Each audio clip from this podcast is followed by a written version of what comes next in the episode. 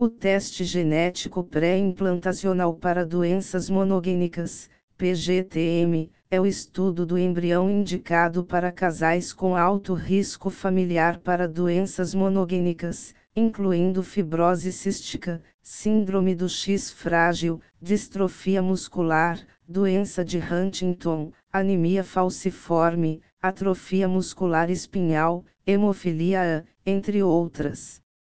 Neste post vamos explicar um pouco sobre estas condições e as etapas necessárias para a realização da análise na biópsia embrionária. O que são doenças monogênicas? Doenças monogênicas ou mendelianas são condições em que a causa primária pode ser atribuída a uma única variante genética definida. De acordo com a Organização Mundial de Saúde, existem aproximadamente 10 mil distúrbios monogênicos conhecidos e, embora muitos sejam individualmente raros, a sua prevalência global coletiva ao nascimento é de aproximadamente 1% e eles representam quase 20% dos casos de mortalidade pediátrica em países mais desenvolvidos.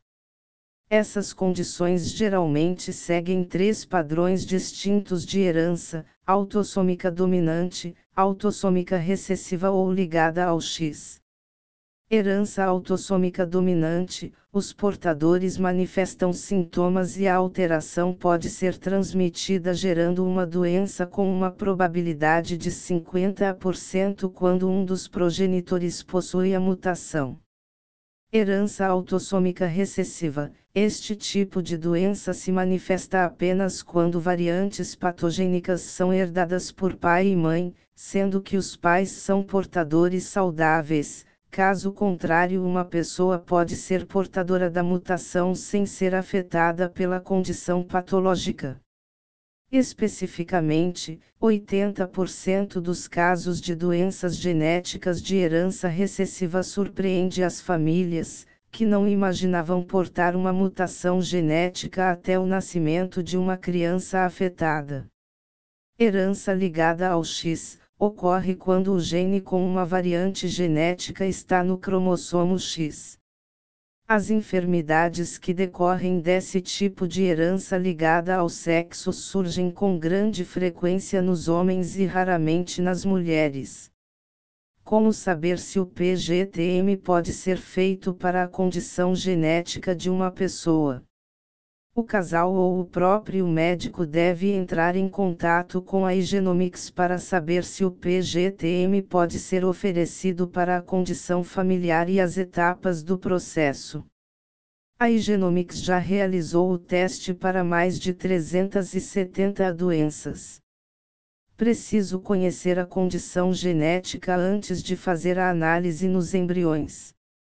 Sim, o primeiro passo é saber se a alteração genética presente na família já é conhecida, ou seja, se a família já possui o laudo genético. Essa etapa é chamada de investigação da doença. No caso de a família desconhecer a mutação e gene relacionados à condição, é preciso que seja feito um estudo genético para detectá-los, preferencialmente em um familiar afetado. Algumas alterações estão em regiões complexas do genoma que são difíceis de estudar a nível pré-implantacional, por isso é necessário conhecer previamente a alteração em alguém afetado, já que o PGTM vai dirigido para a mutação específica e não a análise completa do gene. Além disso, é importante entender se existem outros familiares afetados para elaborarmos a estratégia correta de estudo. Quais as etapas do PGTM? Primeiro é necessário conversar sobre o caso com a equipe de assessoramento genético da Igenomics. Após a análise do caso, seguimos para um teste prévio, conhecido como pré-PGTM. O teste prévio é destinado a confirmar a S mutação S causadora S da doença e encontrar os marcadores street polimórficos informativos vinculados à mutação ou regiões gênicas implicadas.